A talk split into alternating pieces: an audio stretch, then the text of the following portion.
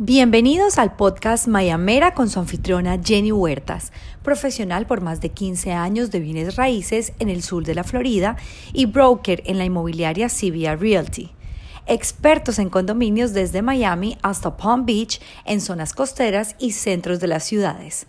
Este podcast tendrá episodios con invitados especializados en diferentes campos de la industria inmobiliaria. Para más información visite cbrrealty.com.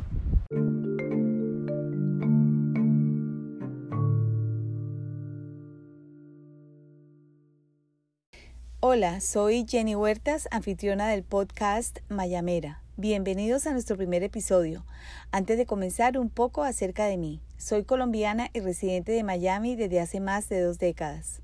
Por mucho tiempo viví en la playa y hace años me mudé a un apartamento en una de las torres del centro de la ciudad.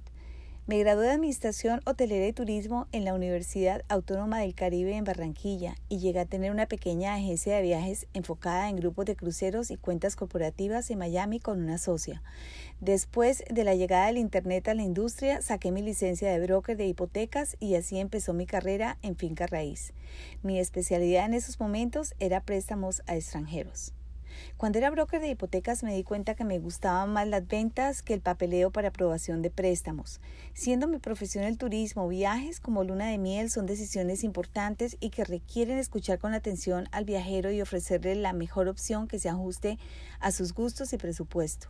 Naturalmente comprar una vivienda por la razón que sea, desde primer apartamento, segundo hogar, como muchos compradores en Miami, e incluso una inversión requieren un servicio y un conocimiento del sector y el producto muy parecido. Entonces, en el 2006 me licencié como agente inmobiliario y trabajé en proyectos de preconstrucción o ventas sobre planos con Kirchner International. El siguiente año fui agente fundadora de la compañía inmobiliaria Condo Volturs y directora internacional de ventas, una firma especializada en compradores de condominios que fue creada por mi socio Peter Saluski en un momento de crisis económica en el país, pero también de oportunidad para inversionistas.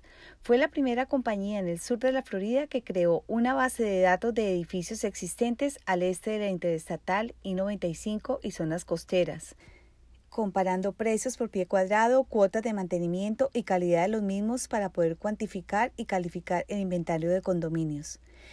Representar a compradores es todo un reto, exige conocimiento no solo del inventario disponible y precios, pero también de la ciudad o el área donde uno se especialice dónde ir, qué hacer en el tiempo libre, ventajas y desventajas de un edificio o zona en particular, cómo prepararse para empezar la búsqueda de los inmuebles, cuál es el proceso y la coordinación de los participantes en una transacción inmobiliaria, abogado de cierre o compañía de título, asesores de impuestos, avalúo, agente representando al vendedor, banquero o prestamista, asociación de condominios o aprobación y llevar este proceso a un cierre exitoso.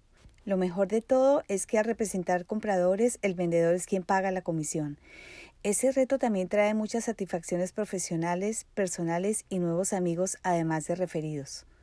Unos años después y en preparación para la reventa de los inmuebles de nuestros compradores en Condo Walters, en el 2010 abrimos otra compañía afiliada, CBR Realty, que presta servicios a compradores y vendedores de bienes inmobiliarios con el mismo enfoque en condominios.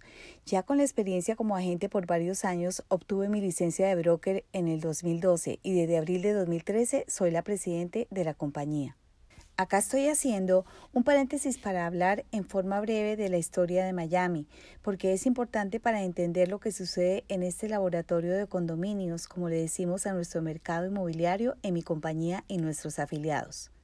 Tras la colonización del estado, Julia Taron, nacida en Cleveland, Ohio y propietaria de mucha tierra en el centro de Miami al lado del río y la bahía, convenció a Henry Flagler, un magnate e industrial nacido en Nueva York pero establecido en Ohio, para extender la ruta del tren desde Daytona hasta Key West con su compañía ferroviaria Florida East Coast Railway. Miami fue establecida el 28 de julio de 1896 por Julia Tarot, la primera mujer fundadora de una ciudad americana con un poco más de 300 habitantes. El nombre viene de la tribu Mayaimi, quienes vivían al lado del lago Okeechobee en el siglo XVII y XVIII y que significa Big Water o agua grande. Sin embargo, el área donde está ubicada la ciudad se conocía como el territorio de la Bahía Vizcaína. En los años 20 había ley seca en los Estados Unidos y prohibían los juegos de azar, pero la tolerancia y la escasa aplicación de estas leyes en Miami hizo que miles de habitantes de otras zonas de Estados Unidos se instalaran en la ciudad, doblando su población en tres años. Luego la especulación inmobiliaria, incluyendo ventas sobre planos y financiera, hizo que los precios de los terrenos se cuadruplicaran en cinco años. El costo de la vida se hizo imposible para los habitantes de Miami y de ahí nace uno de los sobrenombres, Magic City. En 1926, el huracán llamado Gran Miami devastó la ciudad. La Gran Depresión llegó tres años antes que el resto del país. Sin embargo, también salió de ella antes, gracias a la industria de la aviación y la construcción. Se levantaron más de 800 edificios en el distrito Art Deco en South Beach. Durante la Segunda Guerra Mundial, por su localización costera, Miami fue sede del ejército y la marina estadounidense. Al terminar la guerra, muchos soldados se establecieron acá y pronto su población subió a medio millón de habitantes. En 1959, tras la caída de la dictadura de Fulgencio Batista y el triunfo de la Revolución cubana, más de 400.000 refugiados llegaron a Miami y sus alrededores. Muchos de ellos se establecieron en la zona al oeste de Bricol Avenue, la cual dio lugar al cambio de nombre por la pequeña Habana o Little Havana es cuando la ciudad se empezó a conocer como la capital de América Latina y más adelante nació el nombre de la puerta de entrada a las Américas. En 1980 hubo una segunda oleada de migrantes conocida como el éxodo del Mariel. Más de 125 mil cubanos abandonaron la isla con destino a Key West o Cayo Hueso, a quienes la dictadura permitió salir del puerto de Mariel. Fidel Castro aprovechó el éxodo para enviar criminales a Estados Unidos. En Miami, el alcalde Maurice Ferré enfrentaba la crisis de dónde alojar a los miles de refugiados, que terminaría cambiando la faz de la ciudad. Nuevos inmigrantes siguieron llegando, nicaragüenses huyendo del sandinismo, salvadoreños de una sangrienta guerra civil y los haitianos de una pobreza extrema. La situación empeoró con la llegada de los vaqueros de la cocaína, grupos de violentos traficantes que utilizaban a Miami no solo para introducir sus grandes cargamentos, sino también para legalizar sus ganancias millonarias. Las guerras entre ellos marcaron la época más violenta de la ciudad. Les recomiendo ver el documental Cocaine Cowboys o Vaqueros de la Cocaína, realizado por el floridiano Billy Corbin. El dinero de la droga contaminaba todo. Fueron años difíciles en Miami, a pesar de que los rascacielos se comenzaban a construir en la bahía. A finales de la década, el gobierno federal impuso nuevas leyes sobre lavado de dinero y regulaciones bancarias, al igual que la guerra contra el narcotráfico a nivel local e internacional seguían llegando refugiados huyendo de la violencia de Colombia, de crisis económicas en Argentina y políticas en Venezuela. Por años, Miami era conocida por sus playas, centros comerciales y centro financiero internacional, pero no era aún una ciudad cosmopolita. En la década de los 90 llegó el huracán Andrew en agosto de 1992 cuyo epicentro fue al suroeste de Miami-Dade en las zonas de Homestead y Kendall, conocido como San Andrew por los reclamos de seguros. Empezó la construcción de comunidades de casas al oeste de Hollywood y Fort Lauderdale, en el condado de Broward, como Weston y Miramar.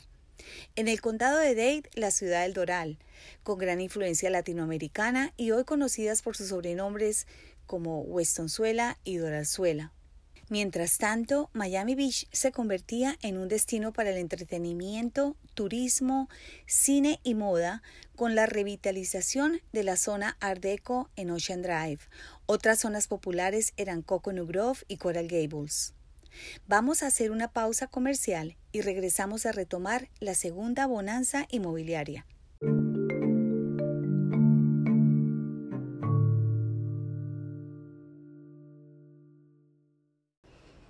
Tiempos difíciles para Finca Raíz requiere de expertos para ayudarle a navegar la nueva normalidad en el proceso de compra o venta de bienes raíces. En CVR Realty escuchamos con atención y lo asesoramos basándonos en estadísticas, conocimiento del mercado y experiencia. Para más información, llámenos al 305-865-5859 o vía email a jenny.cvrrealty.com.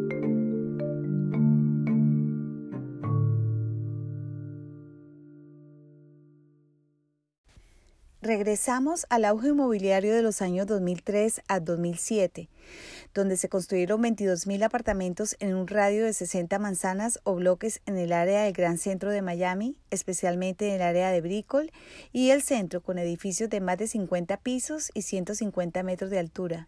Un plan maestro para atraer a sus habitantes que antes vivían en barrios alejados del centro o en la playa, con aparto estudios, una y dos habitaciones, en su mayoría, edificios de diseño modernos con todas las comodidades para sus residentes, gimnasios, piscinas, estacionamientos, etc. Atrajo inversionistas de todas partes a la nueva Miami, donde se podía caminar o usar el Metromover, que es un pequeño tren automatizado que sirve el área del gran centro de Miami excelente inversión para dueños que vivían en otros países y quienes los alquilaban a profesionales jóvenes que querían vivir cerca de sus trabajos y tener una vida urbana inexistente hasta el momento. Restaurantes de renombre nacional e internacional, vida nocturna, parques frente a la bahía, la nueva arena en el Miami Heat y mucho más en el centro de la ciudad. Para comprar un apartamento solo era necesario un 10% de depósito a la firma del contrato y después otro 10% que se pagaba a plazos a medida que avanzaba la construcción. Dos años después, a la entrega, era muy fácil conseguir un préstamo hipotecario aún para extranjeros con tasas de interés muy bajas comparadas con las de sus países de origen. En su mayoría los compradores eran inversionistas aparcando su dinero en dólares, pues el cambio era muy favorable, es decir, el dólar era barato y a medida que pasaba el tiempo el precio de los edificios en construcción subían paulatinamente a medida que se iban vendiendo. Existe una herramienta de mercadeo en venta sobre plano llamada Friends and Family, en la cual los compradores eran alertados por constructores o agentes como algo muy exclusivo para escoger y reservar uno o más apartamentos a un precio especial antes del lanzamiento oficial del edificio, lo cual resultaría en una plusvalía frente a los siguientes compradores y al mismo tiempo el constructor alcanzaría el porcentaje de compradores necesarios para obtener un préstamo de obra en una institución bancaria. Acá es importante aclarar que en muchos casos esos compradores eran del país de origen del constructor, ya que tenía una trayectoria en su país y los compradores se sentían cómodos en enviar el dinero para el negocio. De ese 20% de depósito, el constructor podría utilizar 10% para la construcción. El resto estaría en una cuenta escro o cuenta custodia. El dinero en cuentas custodias se deposita en una cuenta bancaria especial que no se pueden tocar sin autorización. Así que la confianza y la transparencia son muy importantes. A medida que los proyectos se vendían bien, había incrementos de precio de lista. Al cierre, donde y cuando era permitido, se realizaba un cierre simultáneo, en el que el comprador original cerraba el negocio y en el mismo momento el nuevo comprador cerraba a un mayor precio o ganancia para el primer comprador. Miami, una ciudad joven, dinámica, sede financiera del Estado, bilingüe y con gran influencia latina, siempre atraerá inversionistas de bienes raíces. En el punto más alto en el 2006, el auge era tal que los precios se dispararon y cuando los bancos locales vieron lo que venía, dejaron de prestar dinero para obras e hipotecas. Entonces llegaron bancos de otros estados y países a financiar obras de construcción y a compradores con condiciones mínimas y demasiado flexibles. El mercado se inundó de hipotecas que llegaban a prestar el 100% del valor de la propiedad a través de dos hipotecas simultáneas Obviamente, y aunque muchos no lo quisieran admitir, como suele suceder, estalló la burbuja inmobiliaria en el año 2007 y 2008. Fue una crisis financiera catastrófica.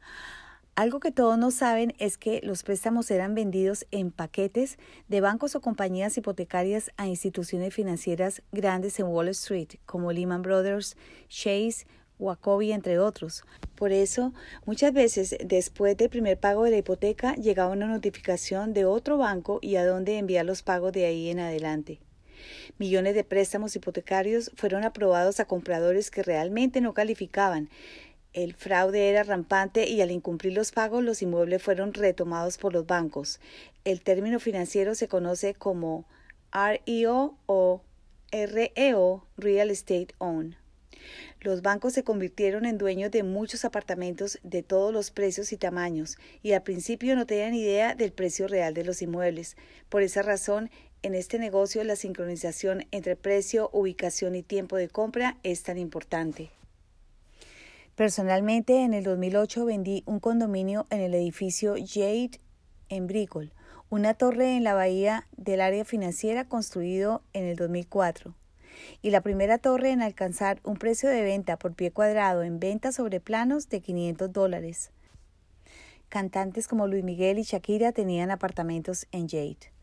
Este edificio estuvo en los titulares de prensa y televisión por la cantidad de fraude hipotecario. Incluso nuestro socio Peter Saluski fue entrevistado por el New York Times y el programa 60 Minutos en televisión. Mi comprador adquirió un apartamento listado por un millón de dólares, precio de la deuda que ocasionó retomar el inmueble a la increíble suma de 500 mil dólares. Nuestra oferta fue en efectivo cerrando en una semana. La verdad me sorprendió que fuera aceptada, ya que como mencioné antes, fue una ventanita de oportunidad donde los bancos no daban abasto con el inventario en el mercado que muchas veces no conocían. Algo que les puedo decir es que nuestros compradores quienes estaban listos y dispuestos a pagar en efectivo tuvieron descuentos impresionantes y debido al tipo de crisis difícil que se vuelva a ver, muchos de mis prospectos de esa época, quienes sobreanalizaron y pensaron que los precios bajarían más, se arrepintieron solo dos años después de no haber adquirido propiedad en ese momento. Los grandes constructores no se salvaron de esa crisis. Muchos compradores sobre planos prefirieron perder el 20% de depósito y no cerrar los negocios. Los precios estaban muy altos para nuevos compradores y el inventario crecía cada día. Los constructores se vieron en la obligación de entregar las llaves a los bancos prestamistas, como fue el caso de Icon Bricol y sus 1.800 apartamentos. Los bancos y constructores vendieron en bloques de apartamentos o a compradores individuales con descuentos y ya para el 2011 el inventario se estabilizó. El mercado inmobiliario cíclico, la ciudad crecía y la vida urbana en Miami se puso de moda un plan urbanístico futurista llamado Miami 21 de zonificación, espacios públicos, comerciales y residenciales en la zona del Gran Centro de Miami fue creado para mejorar la calidad de vida de los residentes en esta zona, donde se puede trabajar y disfrutar. Para información detallada sobre este plan, visiten miami21.org. Con la visión del nuevo Miami es hora de empezar a construir de nuevo. Todo empieza con el grupo Melo. José Luis Melo y sus dos hijos, Martín y Carlos, constructores muy conocidos en Argentina y quienes se establecieron en Miami tras la crisis del 2001 en su país, adquirieron muchos terrenos en el área del corredor de Biscayne, que va de la calle 17 y la 36 y entre la bahía y Biscayne Boulevard. Luego esa zona se llamaría Edgewater. Fueron los pioneros de la segunda ola de construcción en la historia moderna de condominios en Miami, con su edificio 23 Biscayne Bay y un modelo financiero que fue la nueva norma para ventas sobre planos implementaron el sistema de depósitos o abonos muy usados en países de Latinoamérica que consiste en pedirle al comprador el 20% a la firma del contrato, el 15% al empezar la construcción y otro 15% a un punto de la obra preestablecido. Este modelo financiero permite usar hasta el 40% de estos depósitos para construir y no es indispensable un préstamo bancario o al menos muy fácil de obtener si fuera necesario.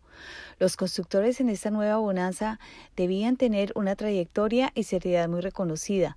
Los nuevos proyectos serían más lujosos y con menos riesgos financieros para bancos y constructores.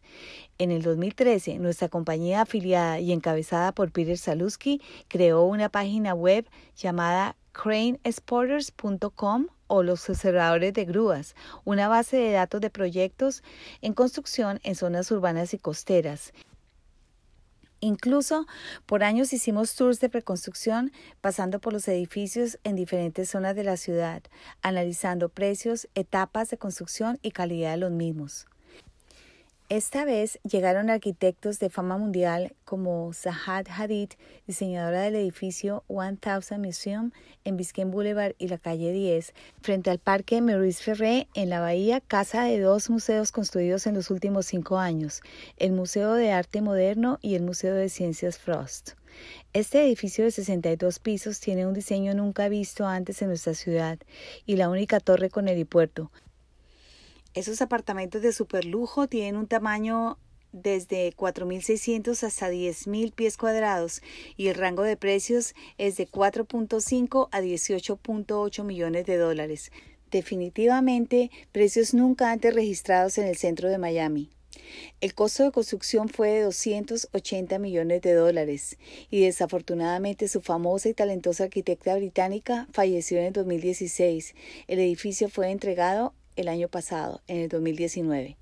Asimismo, en la zona de Bricol, otro edificio lujoso que rompió registro de precio de mil dólares por pie cuadrado en el centro financiero fue Eco Bricol con 57 pisos. Entre los años 2003 y 2007 se construyó para las masas modernos apartamentos de tamaño moderado, estudio, una y dos habitaciones en su mayoría. Después del 2011, las torres nuevas serían de superlujo, muy amplias y de marcas famosas como Porsche, Armani, Four Seasons y Ritz Carlton, entre otras, con algunas excepciones de microunidades y apartoteles en zonas urbanas y de playa.